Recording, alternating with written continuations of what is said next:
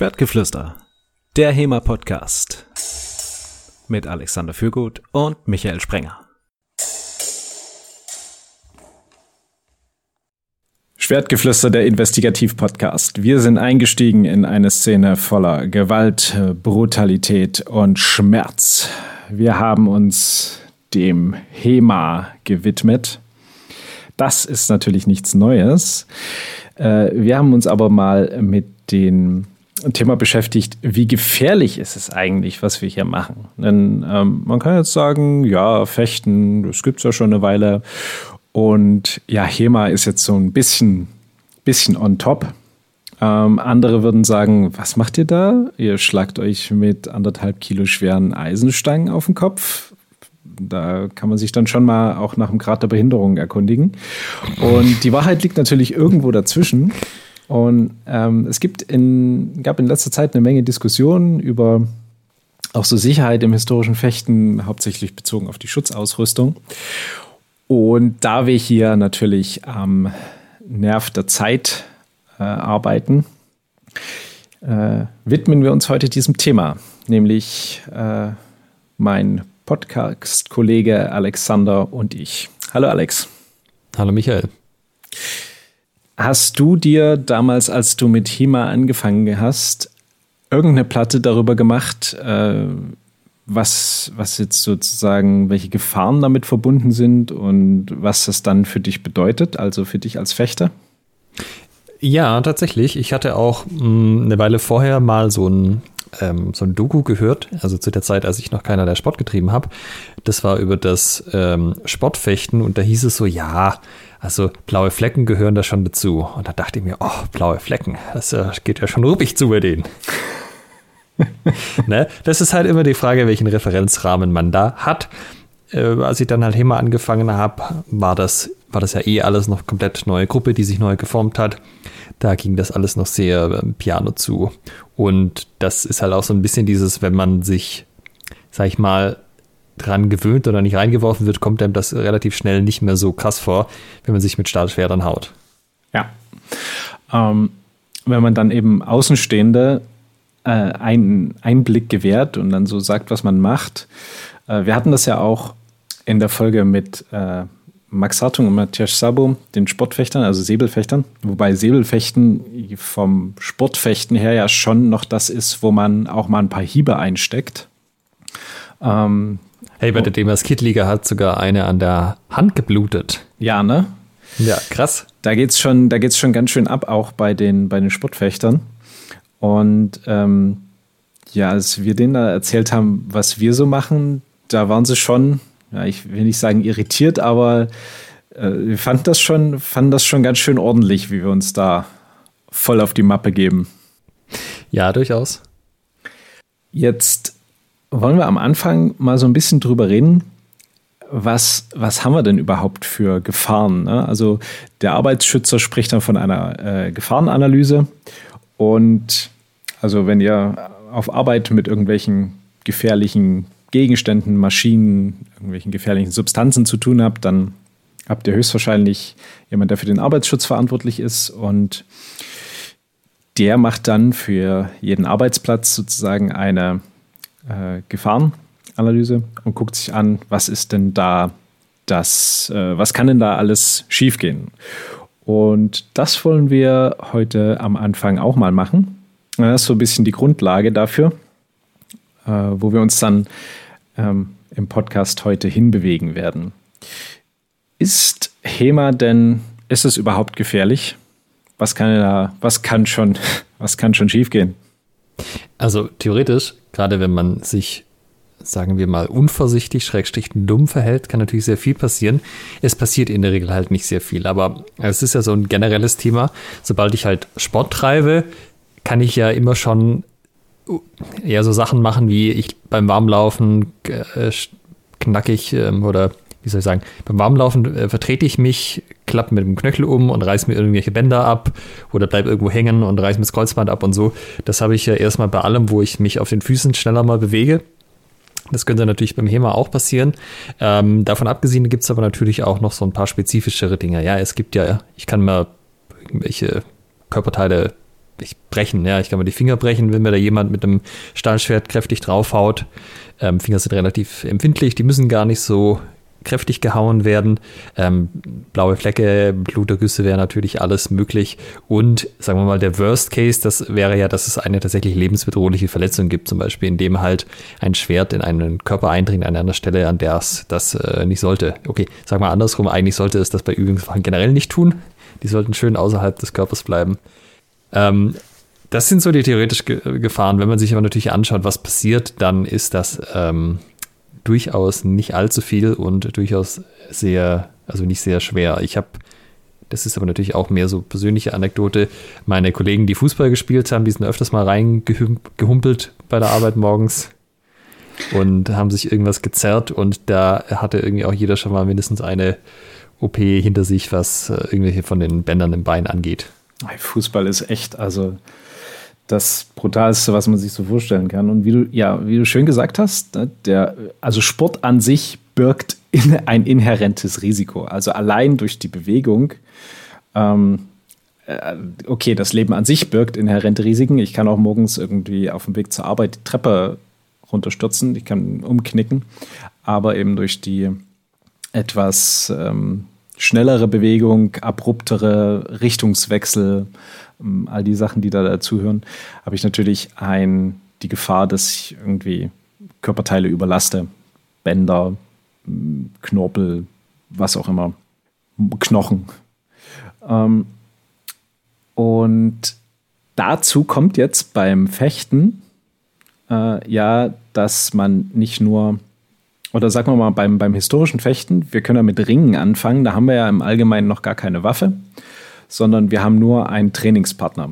Und äh, allein der birgt ja dann das zusätzliche Risiko, der kann auf einen drauffallen, der kann einem irgendwie den, die, die, die, die Schulter auskugeln, ähm, den Arm brechen, was auch immer. Allein durch das Ausüben des Sportes. Und dann kommen noch als Sugar on Top Waffen dazu. Und jetzt auch nicht im, im historischen Fechten jetzt auch nicht gerade ähm, Streichhölzer, sondern ähm, Stahlwaffen. Ja, wie, wie, wie müssen wir das eigentlich kategorisieren? Hieb- und Stichwaffen, oder? Ne? War das eine Frage? Ja. Äh, ja, ja, nicht nur die. Also ich meine, wenn du Modax trainierst, hast du ja sogar noch Wuftwaffen dabei. Also theoretisch wären die scharf, aber du kannst ja auch äh, mit den, also mit stumpfen Mordechsen, mit Plastikkopf, die haben ja einfach trotzdem sehr viel Power dahinter, wo man natürlich nochmal extra aufpassen muss. Das heißt, man hat durch den, den Einsatz der Waffen zusätzlich noch das Problem, dass man, ja, was ich angesprochen habe, dass man Knochen brechen kann, dass die, wie von dir vorhin beschrieben, dass sie irgendwo eindringen können.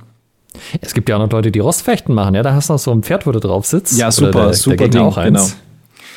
Genau. Und ähm, da, da gehen wir jetzt davon aus, dass die Waffen auch noch intakt sind, also dass wir im Training stumpfe Waffen verwenden. Die können aber auch durch Beschädigung nicht mehr intakt sein, also können scharfe im, im einfachsten Fall irgendwie einen Grat haben. Äh, wenn man damit über die Haut fährt, habe ich auch schon hinbekommen, dann äh, schneidet man sich schön den Daumen auf oder ähm, im schlimmsten Fall können die irgendwie abbrechen und dann äh, scharfe, scharfe Spitzen haben, die dann entsprechend irgendwo in den, in den Körper eindringen können, wenn dann genug Bums dahinter ist. Also es ist schon, äh, man kann sich auf vielfältige Art und Weise damit aus dem Leben katapultieren oder zumindest aus der Gesundheit. Äh, Beispiele da, dafür haben da wir. Da muss ich aber kurz ja. einhaken. Es gibt, soweit ich weiß, keinen bekannten Todesfall durch HEMA. Äh, ja, da gebe ich dir vollkommen recht. Ähm, äh, worauf Im Gegensatz zu den meisten anderen Sportarten. Äh, worauf ich hinaus will, ist aber die potenzielle Gefahr. Ne? Warum das so ist, dass es im HEMA dann eben doch nicht so schlimm ist. Ähm, darauf kommen wir ja im Laufe des Podcasts noch zu sprechen. Aber die reinen Gefahren, die dieser Sport birgt, sind schon, sind schon nicht ohne. Und ähm, man bekommt am besten ein Bild davon, was passieren kann, wenn man sich die Fechtschulberichte an, äh, durchliest. Können da auf unsere, unser Double Feature zu den Fechtschulen verweisen falls ihr es noch nicht gehört habt.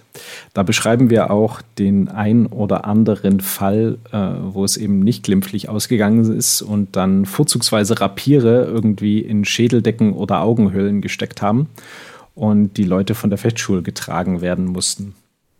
Was ist die, die schlimmste Verletzung, die du im HEMA bisher gesehen hast? Also, wo du nicht von Hören sagen, mein Schwibschwager hat erzählt das, sondern wo du tatsächlich dabei warst? Ein luxierter Ellenbogen und eine luxierte Kniescheibe. Das ist übrigens beides, beides beim Ringen gewesen. Was heißt luxiert? Ähm, äh, ausgerenkt. Okay. Also der, der Ellenbogen sozusagen gebeugt, aber in die falsche Richtung. Ah, okay, ja. Und die Kniescheibe neben, ähm, neben der Führung. Okay. Ähm, äh, gebrochene Finger. Kurz überlegen. Ein verschobener, ähm, wie heißt das hier? Adamsapfel. Mhm.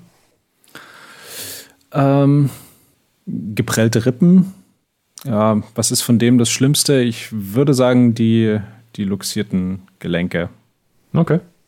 Das war jetzt aber, also das ist jetzt ja vermutlich nichts, was irgendwie öfters mal vorgekommen ist, sondern sozusagen ein äh, Worst-of der letzten zehn Jahre, oder? Ja, das ist so das Worst-of der, der letzten zehn Jahre durchaus. Gerissenes Kreuzband äh, war auch noch dabei. Okay. Ich habe tatsächlich gar nicht so, so viele schlimme Dinge mitgekriegt. Also gebrochene Finger habe ich auch ein paar gesehen. Natürlich auch das äh, beliebte Waffelmuster von der Fechtmaske, wenn sie nicht gut passt. Mhm. Aber so, dass sich tatsächlich mal jemand äh, richtig schwer verletzt hat, wüsste ich. Ja, gut, ich habe einmal war ich dabei, da hat sich einer äh, auch irgendein Band gerissen. Ich weiß nicht mehr genau, was da rauskam, aber es hat auch einen lauten Schnalzen gemacht als ah. äh, am Fuß. Also es ist schon nicht ganz ohne, würde ich sagen, oder? Was meinst du? Naja, wenn du jetzt so aufgezählt hast, die inhärenten Risiken, und es gab auch ein paar schwere Verletzungen, aber die, die, sind die absolute Ausnahme, nicht die Regel. Insbesondere, wie viel die Leute ja auch fechten. Dann ist ja auch ein bisschen die Frage, woher das kommt. Weil die, also auch bei den großen Events gibt es ja, also zum Beispiel Swordfish legt ja immer eine Verletzungsstatistik an, wer sich auf welche Art ähm, verletzt hat. Und ja, Swordfish, da geht es ja schon eher, eher ruppig her, sage ich mal. Und trotzdem ist es da nicht so, dass da irgendwie äh, ein Teil der Leute auf, auf der, der, Trage rausgetragen werden muss, ganz im Gegensatz zu Battle of Nations. wenn da, ich war da schon zweimal live vor Ort und wenn da halt 21 gegen 21 kämpfen, dann kannst du davon ausgehen, dass mindestens einer hinterher vom Feld getragen wird. Ach, fantastisch. Und das sind so Leute, die, wenn die irgendwie noch vom Feld humpeln können, machen sie das. Mhm. Wann warst du bei der Battle of Nations? Oh, ich weiß nicht, ähm, vor vier, fünf Jahren. Also einmal, glaube ich, in, ähm, in den, hier Spanien, in ähm, Barcelona und nochmal einmal in Prag. Aha. Ja, spannend. Mhm. Was ich hier noch nicht wusste über meinen Podcast-Kollegen. Das war auch gleich, als wir in Barcelona, das war, glaube ich, vor Prag, äh, sind wir in die Arena reingekommen. Das war das Erste, was wir gesehen haben, dass jemand aus der also liegt jemand regungslos am Boden, kommt die Trage rein, er wird auf die Trage gepackt und rausgeschoben von den Sunnis. Da dachte man auch so, ja, das geht ja schon gut los. Ist Läuft. das üblich oder ist das die Ausnahme? Läuft. Wir haben festgestellt, es ist eher üblich mhm. als die Ausnahme. Das ist dann zum Beispiel ein Sport, den würde ich mir eher angucken als mitmachen, muss ich ganz ehrlich sagen. Ja, hätte ich dann auch keine Lust mehr gehabt. Jetzt ähm, können wir sagen, das Risiko, wenn wir jetzt äh, nichts weiter machen. Also wenn wir uns jetzt einfach mit dem, was wir haben, voll auf die Mappe geben, Thema Bloßfechten, würde ich sagen, haben wir äh, ziemlich große Gefahren und auch ein ziemlich großes Risiko, uns zu verletzen. Also dass da was schief geht, wenn wir quasi in voller Geschwindigkeit, voller Intensität ähm, aufeinander losgehen. Ich sag mal, der äh, die Systeme sind ja dazu gemacht, um andere, um anderen nachhaltig zu schaden. Ähm, ist auch das Risiko recht hoch. Stimmst du mir dazu? Ja, ähm, und trotzdem sehen wir genau diese Explosion ja nicht von Verletzungen bei HEMA-Events. Ganz genau. Und damit kommen wir zu dem Punkt, wie wir das Risiko mindern können. Also, was können wir tun, damit nicht bei jeder Fechtschule heute noch irgendjemand stirbt? Und gut, okay, damals ist auch nicht bei jeder Fechtschule jemand gestorben, aber die Berichte von Leuten, denen irgendwie die Nase entzweit wurde und denen irgendwas vom Barbier zusammengeflickt werden musste, die sind schon vorhanden. Also da, das gab's, das war schon gang und gäbe bei jeder Fechtschule. Und prinzipiell haben wir drei Möglichkeiten, das Risiko zu verringern. Ähm, das eine sind die, ähm, oder wir fangen, wir fangen mal anders an. Ähm, ein Extrembeispiel. Ne? Ich könnte bei einem Heber-Event mich in komplett in, in einen Vollharnisch einpanzern, ähm, noch mit, mit Polsterung und, und allem Pipapo. Also könnte mir eine krasse Ganzkörperpanzerung zulegen. Beweglichkeit mal dahingestellt. Aber dann könntest du mit einem Schwert auf mich einprügeln, an jede Körperstelle hauen und stechen und es würde mich nicht jucken. Das zweite ist, du könntest eine Poolnudel verwenden, also hier so einen ähm, Schaumstoffschlauch und äh, den könnten wir zum Fechten verwenden. Dann bräuchte ich keine Schutzausrüstung, du könntest mir den voll äh, durchs Gesicht ziehen. Ähm, da würde nicht viel passieren, außer dass ich angepisst ein, bin. Und es macht ein schönes lautes Klatschen. Genau. Das klingt damit viel gefährlicher, als es tatsächlich ist. Und ähm, die dritte Variante ist, dass wir äh, schon hm, Stahlwaffen verwenden, aber ich immer in ausreichendem Abstand zu dir bin, ähm, quasi immer vor dir abstoppe und dich sozusagen nicht, gar nicht treffe mit der Waffe. Das heißt, wir haben drei Optionen. Erstens die, die Schutzausrüstung, zweitens die Waffen und drittens das fechterische Können, mit dem wir quasi das Risiko minimieren können. Oder du machst halt einfach gleich nur Solo-Training, dann hast du das Problem auch nicht. Ja, Aber wobei man kann sich auch selber die Pariersteige in den Kopf hauen. Das ist richtig. Also da auch da ist sozusagen noch das sportliche, fechterische Können von Relevanz. genau. Beziehungsweise Schutzausrüstung, also wenn ich eine Fechtmaske aufsetze, hätte ja da auch geholfen. In deinem Beispiel jetzt. Ähm, und jetzt die Frage, was äh, ähm, brauchen wir alles dreis? Hm, oder fixieren wir uns auf eins? Und was naja, können wir in den Sachen machen? Eigentlich ist das ja ein Dreieck. Das ist so eine Wähle 2, wenn du das dritte irgendwie verringern oder äh, erhöhen willst. Also die, du hast ja jetzt stumpfe Waffen gesagt, das ist ja auch schon eine Verringerung des Risikos. Man könnte ja auch sagen, ich fechte mit scharfen Waffen. Dann muss ich halt entsprechend ausreichend gepanzert sein und äh, entsprechende Vorsicht beim Fechten walten lassen. Dann kann ich die Waffen sozusagen bei der Gefährlichkeit nach oben drehen.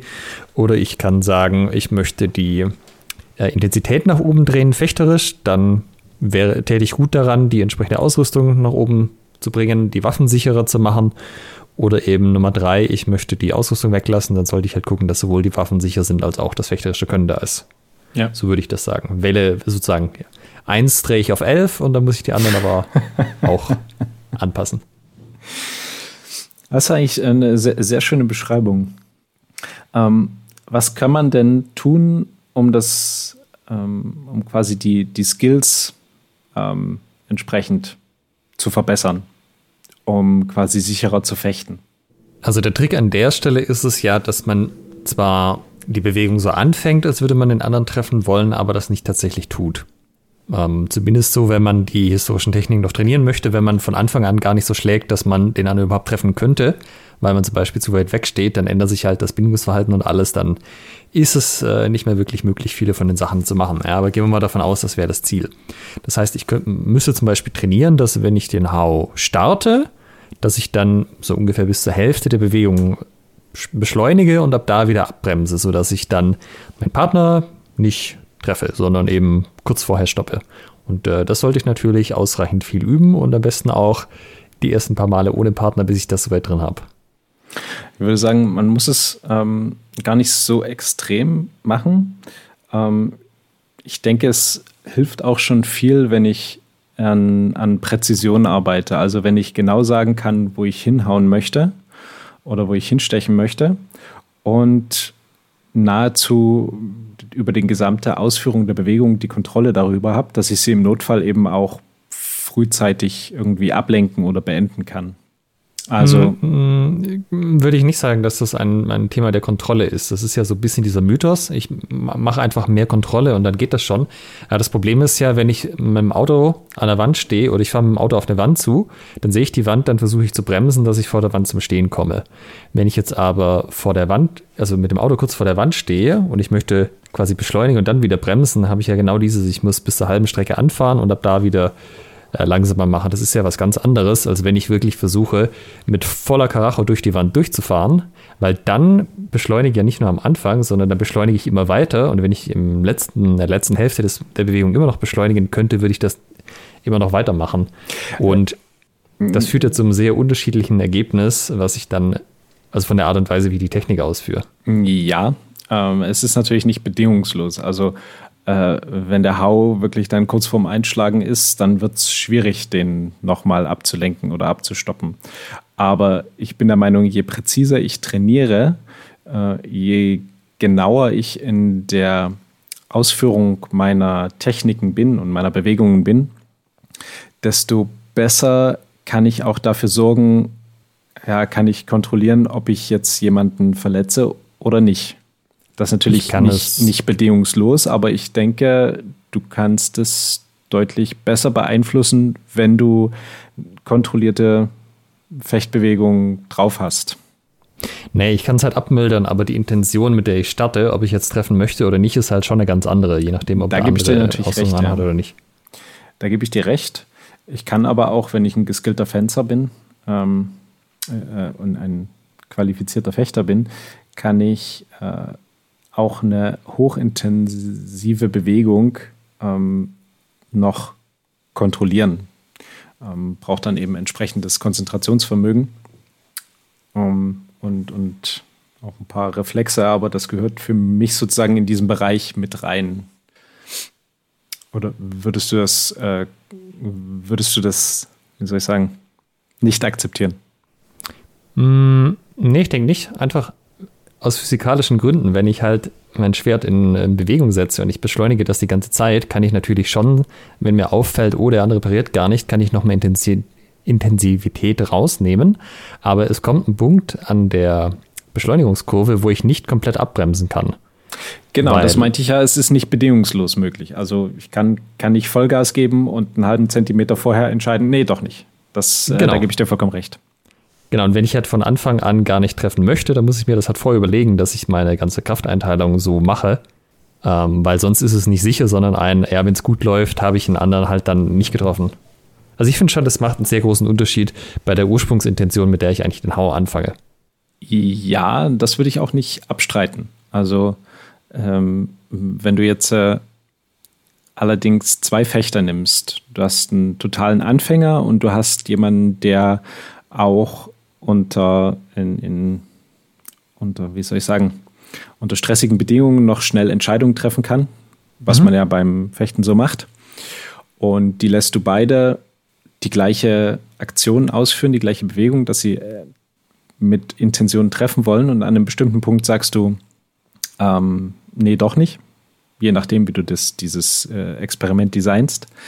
Dann wird der erfahrene, äh, qualifizierte Fechter besser abschneiden als der Anfänger, meiner Meinung nach.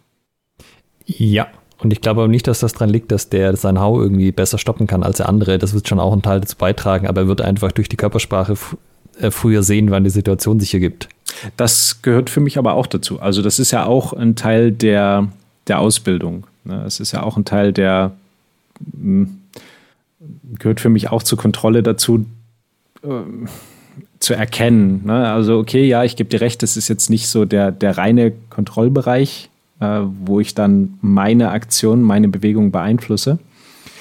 Ähm, würde ich aber jetzt hier für mich dazu zählen, dass ich erfahren genug bin und meine Ausbildung so gut ist, dass ich dann merke, okay, ähm, hier muss ich vielleicht ein bisschen eher reagieren. Okay. Das ist sozusagen der Teil fechterisches Können mit dem man ja, sicherer fechten kann.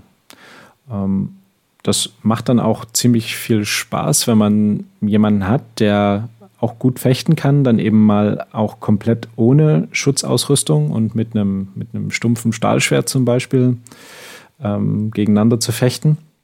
Ähm, das äh, im Prinzip so, wie das der äh, Roland Watzecher beschrieben hat. Ähm, da ist sozusagen der Fokus auf dem, auf dem fechterischen Können und auf der Kontrolle. Das Zweite, was wir machen können, ist die Waffen zu beeinflussen. Und das haben wir auch schon im Mittelalter gesehen, denn auf Fechtschulen wurden andere Waffen verwendet als im gerichtlichen Zweikampf. Normalerweise waren es eben wirklich Waffen, die waren scharf und spitz. Ein Schwert ist übrigens per Definition scharf und spitz. Und auf Fechtschulen wurden dann eben, wenn man so will, Sportgeräte, Fechtschwerter, wir haben gelernt, das Wort Federn gibt es nicht, ähm, verwendet. Eben stumpfe Waffen, die auch leichter waren und die sich stärker durchgebogen haben. Womit man das Risiko von den Hieb- und Stichverletzungen natürlich deutlich minimiert. Ja, Stiche waren ja eh verboten in der Regel. Also das war ja dann wäre ja dann eh schon außen vor gewesen. Und man kann sich natürlich leicht überlegen, dass wenn ähm, die, die Sachen halt sehr flexibel sind und auch zumindest was ich so gehört habe von Leuten wie Daniel Jacquet, die die ursprünglichen, also die die Originale tatsächlich mal ausgemessen haben, auch nicht nur flexibel in eine Richtung wie bei modernen Federn, sondern äh, quasi zweiachsig. Und wenn die Klinge halt nicht so steif ist, dann ist es schwieriger, da sehr viel Energie mit zu übertragen. Ah, ganz witzig, du hast gerade noch ähm, einen weiteren Punkt genannt, nämlich die Regeln. Also auf Fechtschulen war das, ähm, das Stoßen verboten. Ähm, und das ist natürlich auch ein Punkt, den könnte man jetzt unter fechterisches Können noch mit äh, irgendwie verwursten. Also Vielleicht würde ich es nicht können nennen, sondern man passt seine Fechtweise entsprechend ja, an. Ja, die Fechtweise, Randbedingungen sozusagen. Ja. Ja, ja, und das äh, macht man ja auch im Training, ähm, fällt mir gerade auf, ne? dass du eben sagst, äh, okay, passt bitte ähm, auf, jetzt bei der Übung machen wir das so und so, nur mit verminderter Schutzausrüstung, das und das ist erlaubt, das und das nicht. Ja, nicht nur das, du hast so ein Fundament von Regeln, die einfach in dem Training ähm, gelten. Manche davon werden gar nicht ausgesprochen, das machen die Leute von alleine. Sowas wie, ich versuche halt nicht dem anderen tatsächlich den Arm zu brechen, wenn ich einen Armhebel habe. Oder ich trete Leuten nicht kräftig in den Schritt, nur weil ich da gerade günstig stehe. Manchmal, also je nachdem, wenn man eine Schulordnung hat, stehen solche Dinge da meistens drin. Meistens sind die Sachen, die, die Leute aber nicht machen, nochmal umfangreicher als das, was in der Schulordnung aufgeführt ist. Und das ist im Grunde die Kultur von den Gruppen und von den Vereinen. Und das an sich ist halt schon so ein, ja, das passt halt die Fechtweise an und das sorgt für so ein starkes Fundament, auf dem man dann konkrete äh, Anweisungen für einzelne Übungen obendrauf noch aufsetzen kann. Aber wenn dieses Fundament fehlt, was auch zum Beispiel passieren kann, wenn die Leute halt ganz neu sind und das noch nicht gelernt haben, ähm, also auch neue Gruppen sich formieren oder Leute von ganz unterschiedlichen Gruppen miteinander trainieren, die alle unterschiedliche Vorstellungen haben, dann wird es schwierig. Da muss man da viel mehr ein Auge drauf haben, als wenn die Leute, also wenn das halt so eine homogene Gruppe ist, wo sich äh, alle Leute nach der gleichen Kultur richten. Ja. Das heißt, als Trainer, Trainerin oder Gruppenleiter, Gruppenleiterin hat man dort die Möglichkeit, auch entsprechend das sicher zu gestalten, indem man bestimmte Do's und Don'ts vorgibt. Ähm, die Waffen hatten wir jetzt schon angesprochen.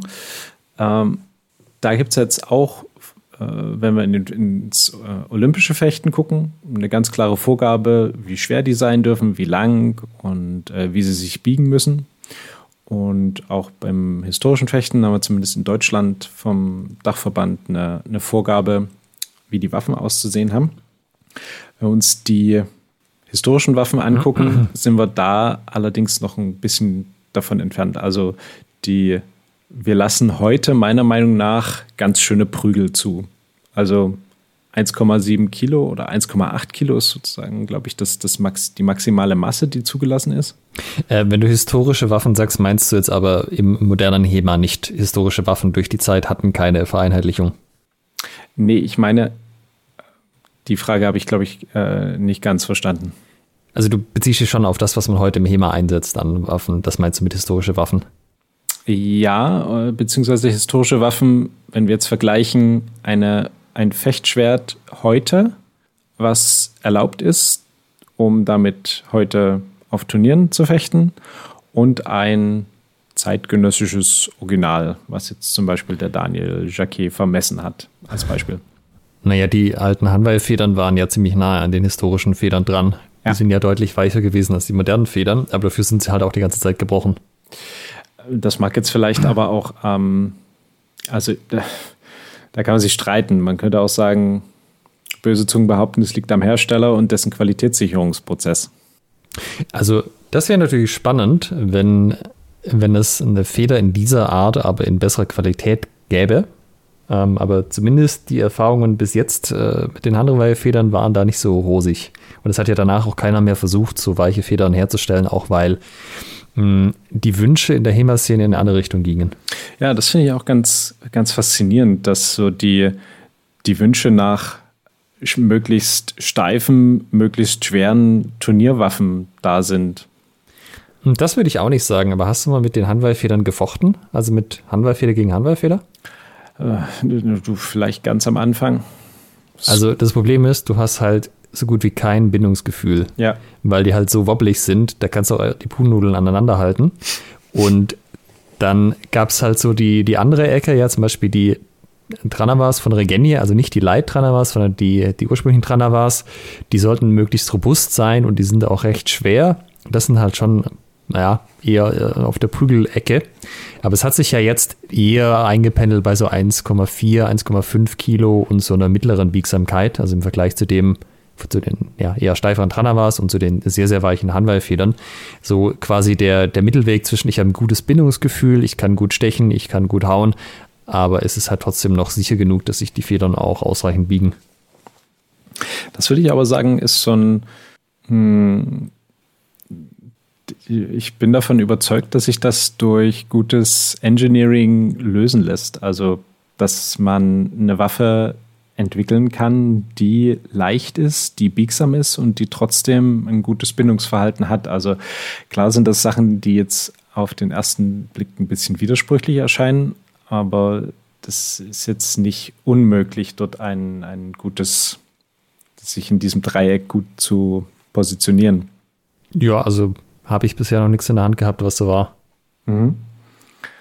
Ja, was wir als Dachverband äh, oder was wir vom Dachverband als Vorgabe haben, ist ja eine Gewichtslimitierung, ähm, eine äh, Limitierung der Biegsamkeit. Also bei Langschwert, äh, Langschwertern musst du 15 Kilo Gewichtsstück draufstellen und dann muss sich die Waffe durchbiegen.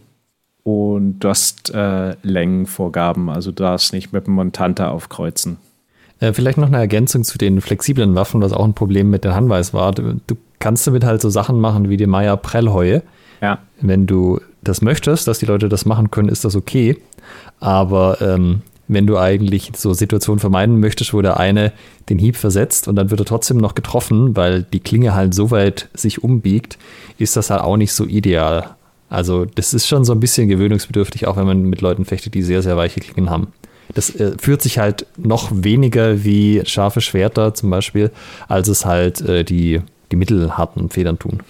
Da gebe ich dir recht, nur dann ist eben die Frage, was möchte man erreichen? Also möchte Völlig ich richtig. auf einem, was möchte ich dann vielleicht auch als Veranstalter mit auf meinem Turnier sehen? Ähm. Es gibt ja auch Veranstalter, die sehr weiche Federn fordern, zum Beispiel der Schwertring. Ich weiß nicht, ob das noch aktuell ist, aber vor ein paar Jahren war das ganz klare Vorgabe, dass bei den Schwertring-Turnieren halt äh, weichere Federn zum Einsatz kamen, als es in der Szene zu dem Zeitpunkt üblich war. Mhm. Das ähm, ja, kann, war, halt, war halt so von denen gewünscht, auch aus Sicherheitsgründen, soweit ich weiß.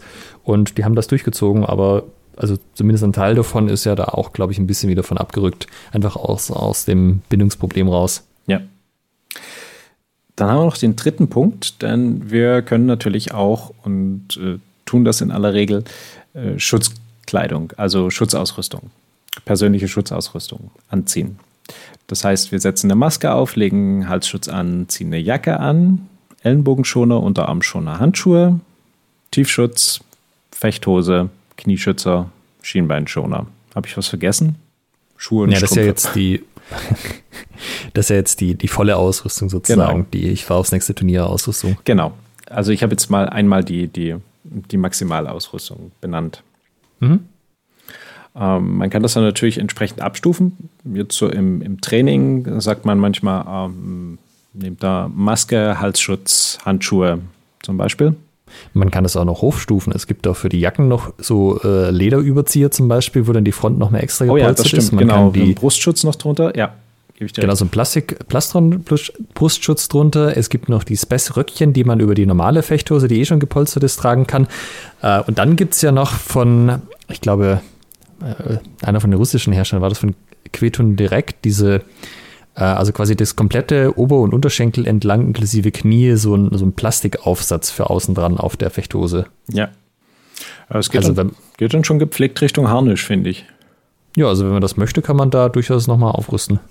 Das ähm, muss man dann auch als ähm, Veranstalter mh, natürlich so ein bisschen im, im, wie soll ich sagen, mit der Fechtausrüstung, die du definierst, definierst du natürlich auch ein Stück weit, wie da gefochten wird. Also wenn du sagst, rüstet euch bis zum geht nicht mehr hoch, ähm, ist es, finde ich, auch so ein Stück weit, hier geht's zur Sache.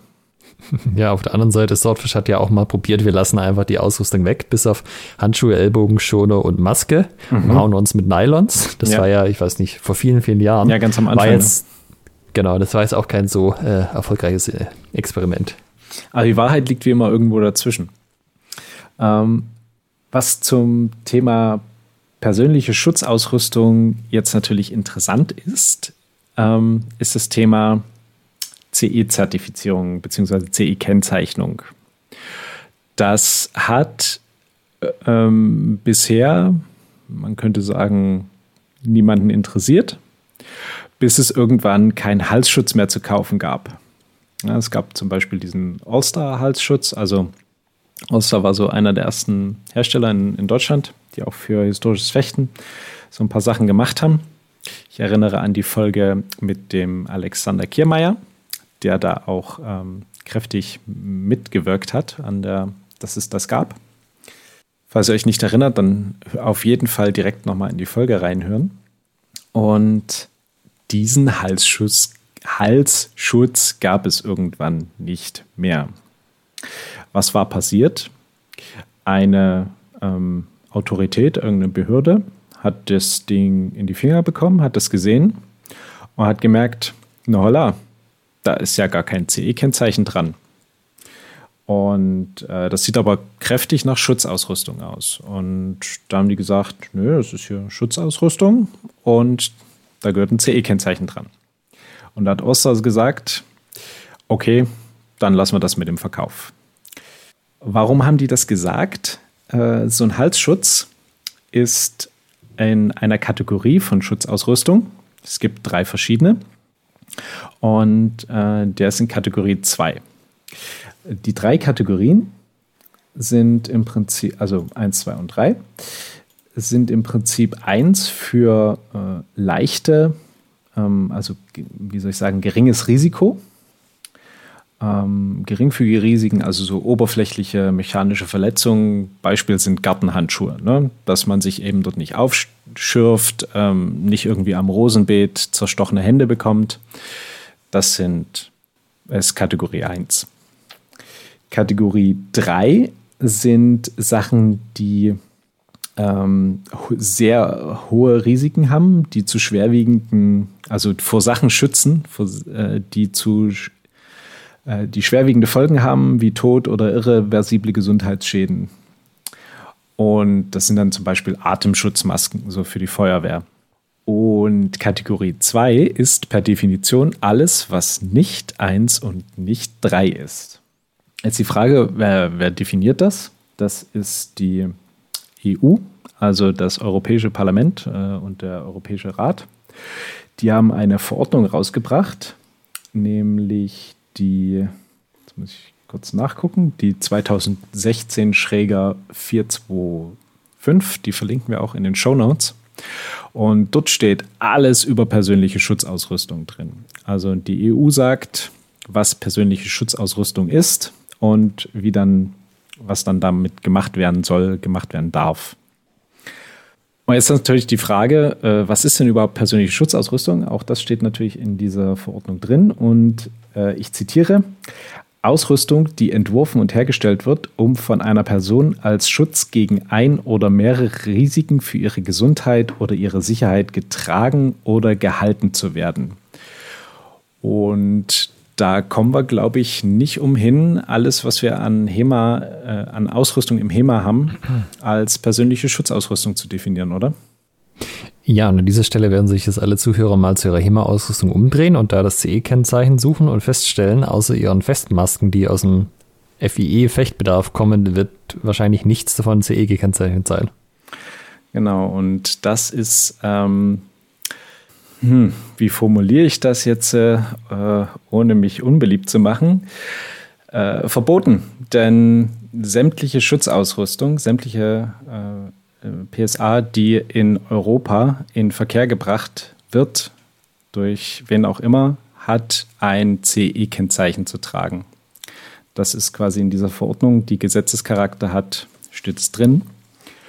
Und ähm, Offensichtlich ist es noch so ein bisschen so, wo kein Kläger, da kein Richter. Ähm, bis dann eben mal jemand diesen so einen Halsschutz in die Hände bekommen hat und gesagt hat, ah, ah, das ist Kategorie 2, hier das schützt vor Gefahren, die schon erheblichen Gesundheitsschaden äh, verursachen können, nämlich beim Halsschutz, äh, dass ich irgendwie den Adamsapfel sonst wohin gedrückt bekomme. Und jetzt kann man sagen, okay, Warum ist es dann jetzt ein Problem, dort ein CE-Kennzeichen drauf zu machen? Äh, vielleicht vorher noch kurz, die Länder in der EU nehmen das unterschiedlich ernst. Ähm, Deutschland nimmt das durchaus ernst. Wen, wen wird es wundern? Äh, bei einigen unserer osteuropäischen Nachbarn ist das nicht ganz so. Aber ja, prinzipiell müssten die eigentlich alle CE-zertifiziert sein.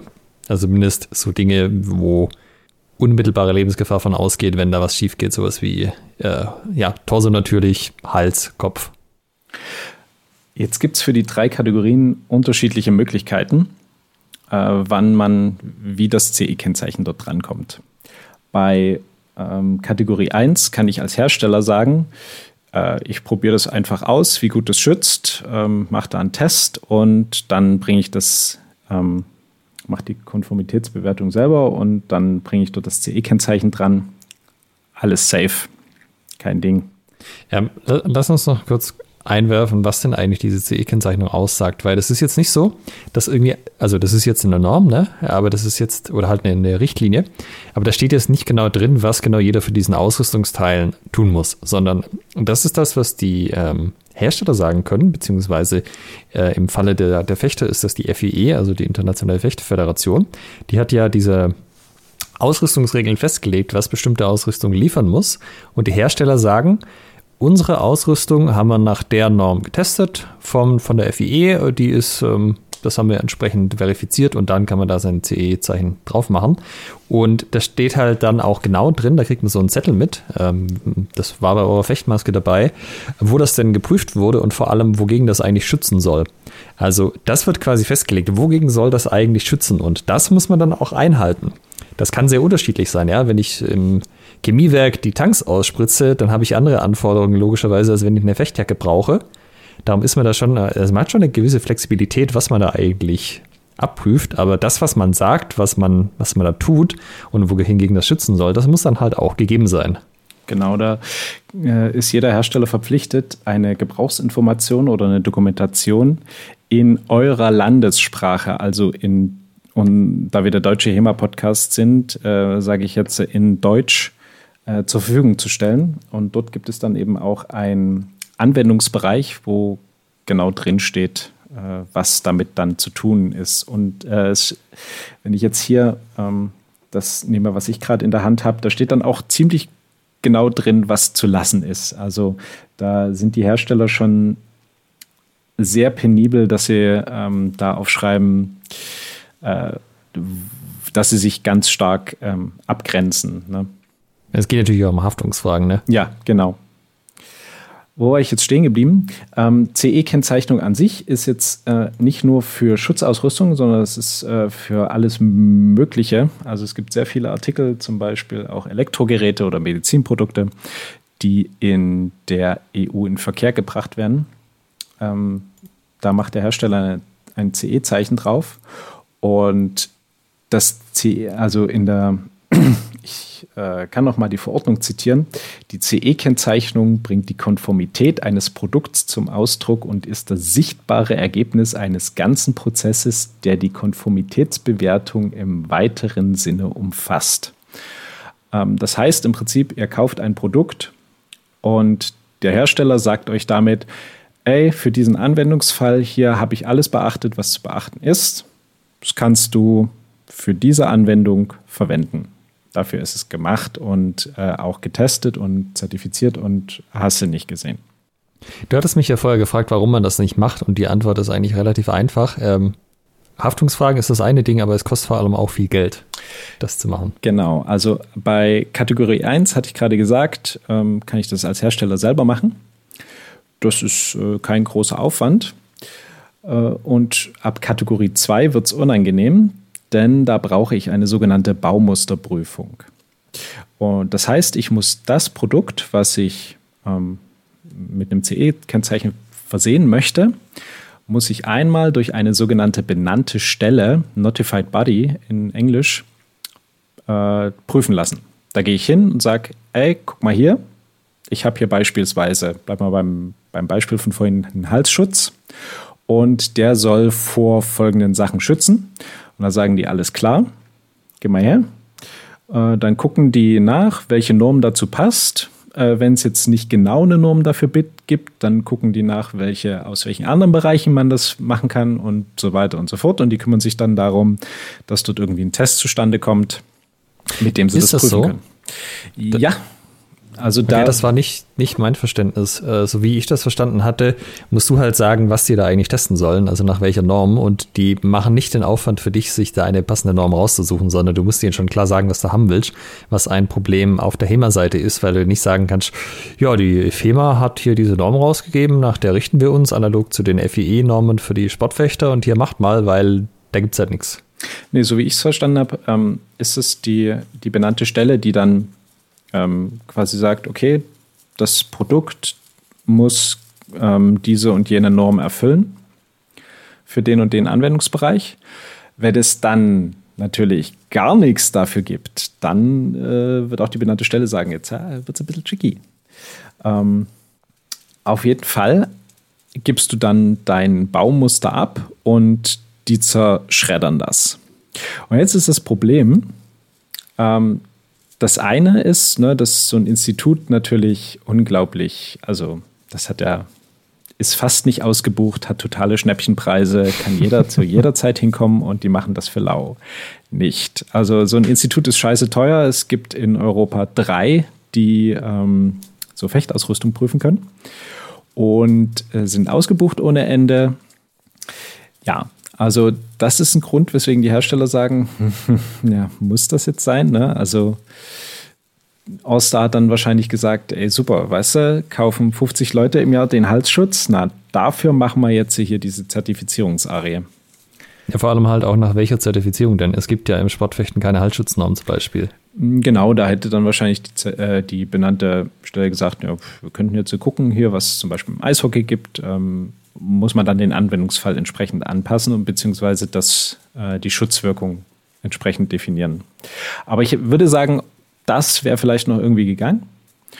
Oder das geht. Ähm, aber jetzt schredderst du da nicht nur einen Halsschutz.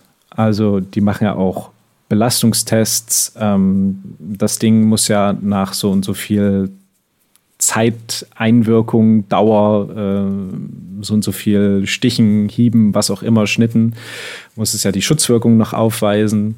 Und entsprechend schredderst du dort richtig viel Material.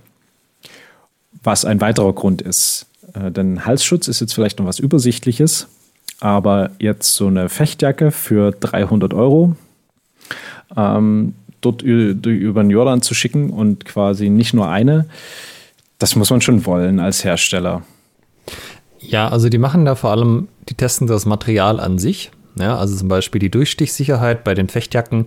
Ähm, Im Endeffekt spanne ich das Material in, in, so ein Prüfgerät ein und da wird dann draufgedrückt mit einer Prüfspitze, die natürlich auch definiert ist. Und bei dem Newton-Rating, was die Jacke hat, also zum Beispiel 800, da darf das, ähm, da darf die Prüfspitze noch nicht durch das Material durchgegangen sein, sondern erst nach den 800 Newton. Und das wird aber halt nicht nur an einem, einem, Stück Stoff gemacht, aus dem die Jacke gemacht wird, sondern da wird auch alles drumherum geprüft. Ja, wie, wie, ist es denn an den Nähten? Wie ist es denn mal Reißverschluss? Also alles, wo ich angebe, das ist Teil der Schutzzone, wird das halt geguckt, ob es an allen Punkten an der Jacke, vor allem denen, die halt nach Schwachstellen aussehen, ob es da halt auch funktioniert. Und deshalb ist so dieses, äh, was verschiedene Hersteller machen, so ein Newton-Rating angeben. Ähm, das gilt halt nur für den Stoff. Ähm, teilweise steht es auch dabei, äh, CE Certified ähm, Garment oder sowas. Und ähm, das ist aber eben kein CE-Kennzeichnung. Das ist schon mal gut, dass der Stoff zertifiziert ist, dass der wahrscheinlich durchstichsicher ist, ähm, wenn man den Stoff einfach so testet. Aber das heißt eben noch lange nicht, dass er in der Anwendung dann, wenn er vernäht ist, ähm, wenn er irgendwie bearbeitet wurde, die Schutzwirkung noch hat.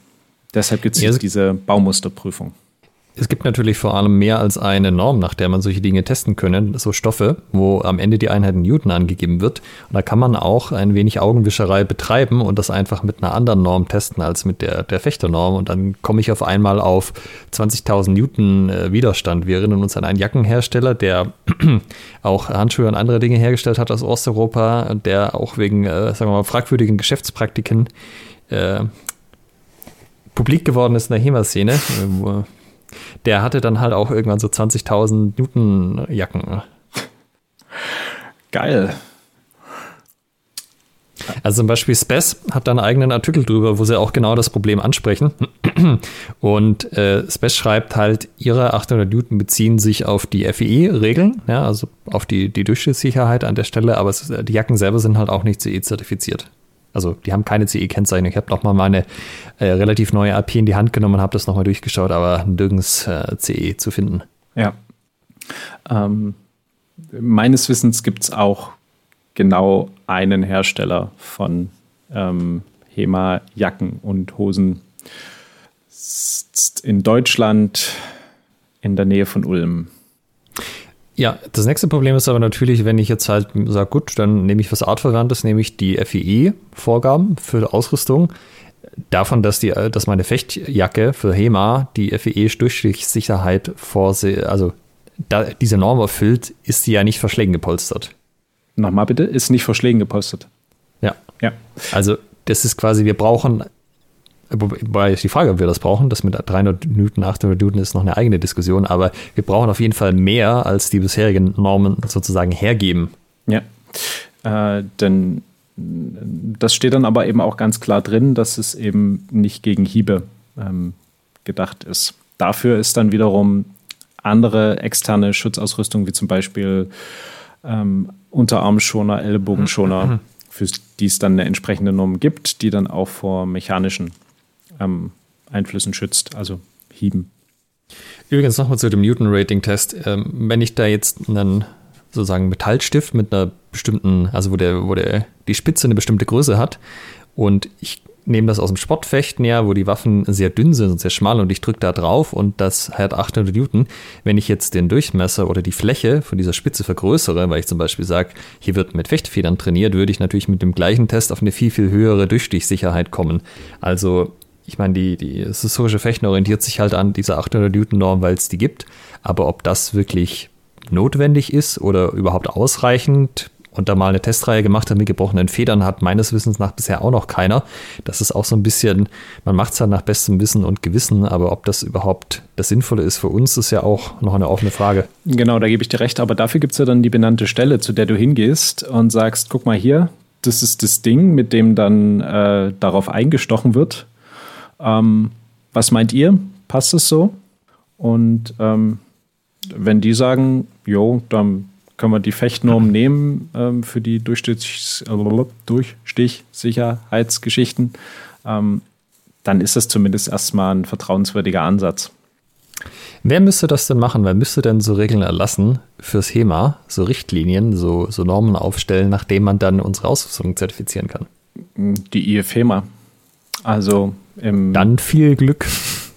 Im, äh, Im Sportfechten ist es die FIE und unser Weltdachverband ist die IFHEMA.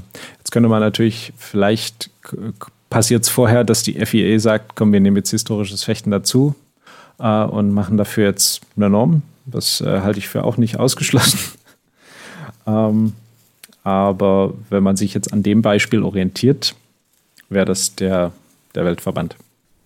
Ja, das ist halt wichtig im Hinterkopf zu behalten, finde ich, weil das kann halt nicht einfach ein eigener Verein seine eigenen Regeln da erlassen, weil da, da sagt der Hersteller dann auch, ja, danke, also das, das, das Risiko gehe ich dann vielleicht auch nicht ein, das nach eurem Dings zu, zu machen. Wer weiß, ob das die Leute wollen und wer weiß, ob das dann wirklich ausreichend ist. Ähm, wenn du halt ein Verband bist und deine Sportart vertrittst, da hast du halt einen ganz anderen Stand an der Stelle, auch juristisch natürlich. Und ja, also unsere Verbände sind halt doch noch relativ jung.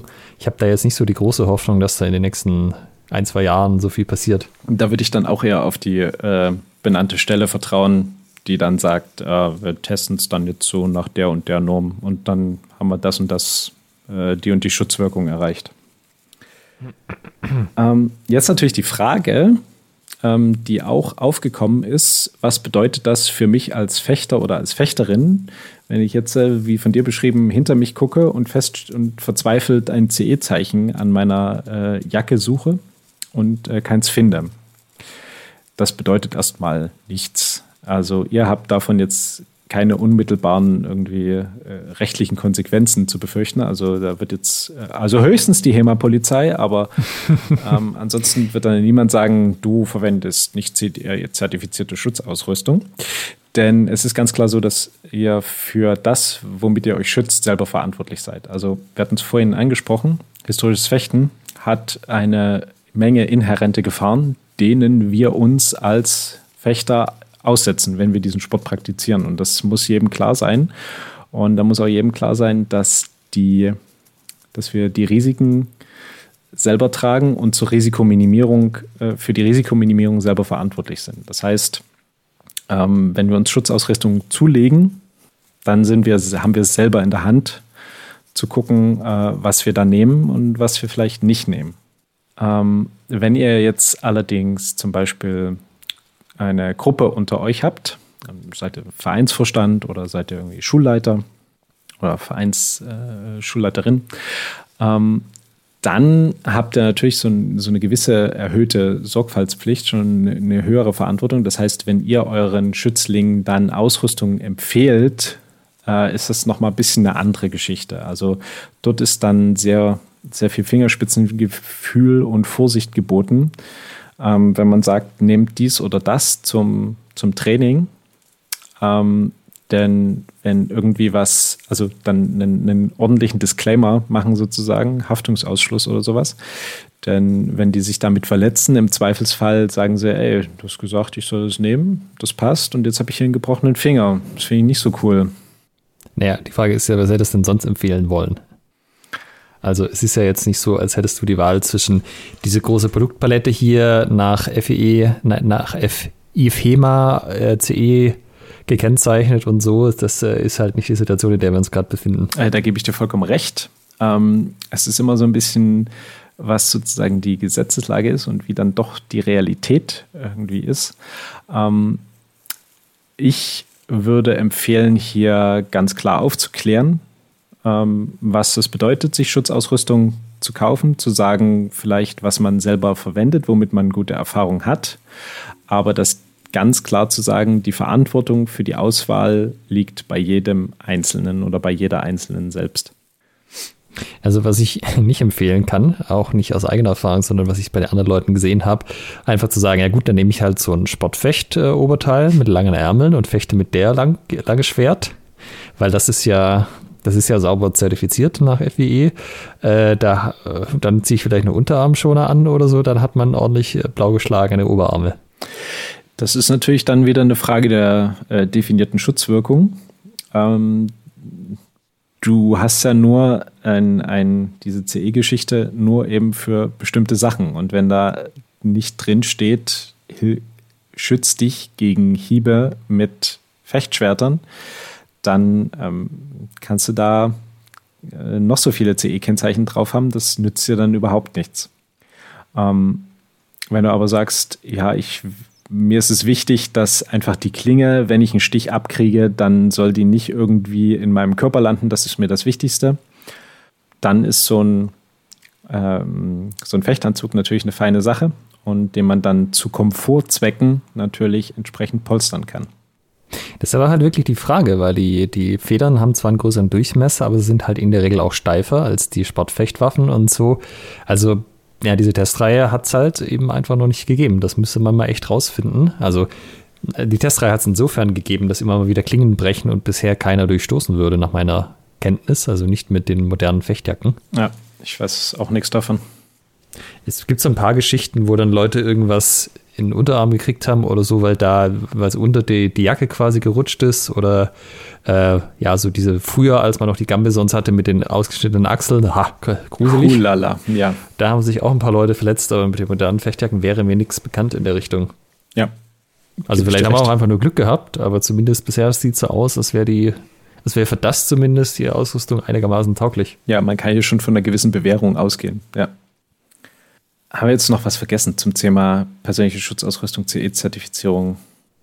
Also ich sag mal so, es wäre wünschenswert, wenn sich da was bewegt. Ähm, allein schon deshalb, dass dann nicht der, dass die nächste Behörde irgendein Päckchen aufmacht und sagt, da ist keine CE-Kennzeichnung drauf, Verkaufsverbot in äh, Deutschland mal mindestens mal. Also das ist jetzt nicht alles ausgeschlossen, dass das passiert. Und ja, wäre halt schon irgendwie also wir sind ein Stück weit halt einfach rechtlich dazu gezwungen, als Szene da Fortschritte zu machen. Ja, wo kein Kläger, da kein Richter, da kann man halt drauf spekulieren. Aber da kann es, wie man beim Halsschutz sieht, halt auch recht schnell gehen, dass äh, dann irgendwie mal der, der Halsschutzbrunnen versiegt und ja. da einfach kein Nachschub mehr kommt. Und dann haben wir halt ein Problem, weil wenn du dann erst anfängst mit, jetzt müssen wir das irgendwie ausarbeiten, dann zieht sich das halt nochmal ein, zwei, drei Jahre vielleicht. Das wäre nicht so gut. Ja. Würde ich, äh, würde ich so unterschreiben. Auf der anderen Seite gibt es auch sowas wie die SCA mit ihrer Selbstbau-Rüstung äh, aus Plastik und Gartentonne und die gibt es immer noch. Also, ja, weiß nicht. Auf der Weg zur Professionalisierung des Sportes wäre das aber sicherlich, wenn wir da nicht dran vorbeikommen, auf die eine oder andere Art. Ich sag mal, selbst bauen, also äh, wie gesagt, ne, diese CE-Kennzeichnung ist für dich als Inverkehrbringer. Also wenn du in der Europäischen Union irgendetwas äh, vereinfacht gesagt verkaufst, äh, dann als Schutzausrüstung verkaufst, dann ähm, muss dann CE-Kennzeichen drauf. Wenn du für dich äh, in deiner Hinterhof-Krauterbude äh, irgendwelche Regentonnen zusammenschweißt und die dir dann anlegst als Schutzausrüstung, ist das wieder deine persönliche Verantwortung. Und ähm, dafür kannst du dann aber eben auch nur dich selbst haftbar machen. Ja, also die Haftungsfragen kommen dann halt wieder bei so Sachen wie, jetzt bin ich der Deutsche Dachverband für historische Fechter oder historisches Fechten, wie er inzwischen heißt, und ich stelle irgendwelche Turnierregelwerke online und ich sage, man darf hier mit Gartentonnen fechten. Dann verletzt sich jemand schwer und dann kommt es zum Verfahren. Genau, meines Wissens macht das der DDHF genau aus diesem Grund nicht. Ja, die, die Sache mit den Haftungs ist halt immer, da ist natürlich große Sorge da. Auf der anderen Seite gab es bisher auch noch keinen großen Prozess, von dem ich weiß, wo das mal irgendwie ausgekaspert es, wurde und es ist auch äh, noch nichts passiert. Also, ne, das, wie gesagt, ja. es spricht für die Schutzausrüstung, die es zu kaufen gibt, dass sie anscheinend äh, sich gut bewährt, dass sie den Anforderungen entspricht. Ähm, man, es gibt so einen Spruch, nicht alles, was recht ist, äh, ist richtig. Ähm, und umgekehrt gilt es manchmal vielleicht auch. Äh, ich persönlich bin aber der Meinung, diese Geschichte ist äh, ziemlich eindeutig. Also äh, es ist, es gibt eine ganz klare Formulierung ähm, bezüglich Schutzausrüstung und Schutzausrüstung ist nun mal auch was, da, da hört halt einfach der Spaß auf. Ne? Also aus diesem Grund gibt es ja diese Verordnung von der, von der EU. Das ist ja nicht, weil man irgendwie Hersteller schikanieren möchte, sondern weil man sagt, okay, Schutzausrüstung. Äh, Der Verbraucherschutz hier, letztendlich. Ja, hier gehen wir auf Nummer sicher.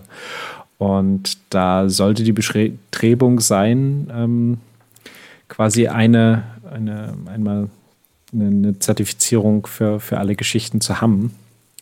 Denn äh, es ist ja eben auch nicht nur das Unmittelbare, sozusagen, ich kaufe mir was und es schützt jetzt mich, sondern es ist ja auch, es schützt mich auch nach einem halben Jahr Anwendung. Also ich erinnere da an, ähm, an neue Handschuhe, die super beweglich sind und wo direkt Ersatzteile zur Reparatur mitgeliefert werden, weil sie ähm, bei den Rapid Aging Schwabenfedern nach einer Trainingssession durch sind. Sowas fällt dann eben auch auf bei der, bei der Baumusterprüfung. Und dann wird die benannte Stelle sagen, nein, äh, es sollte länger halten, bitte. Macht das nochmal, korrigiert das.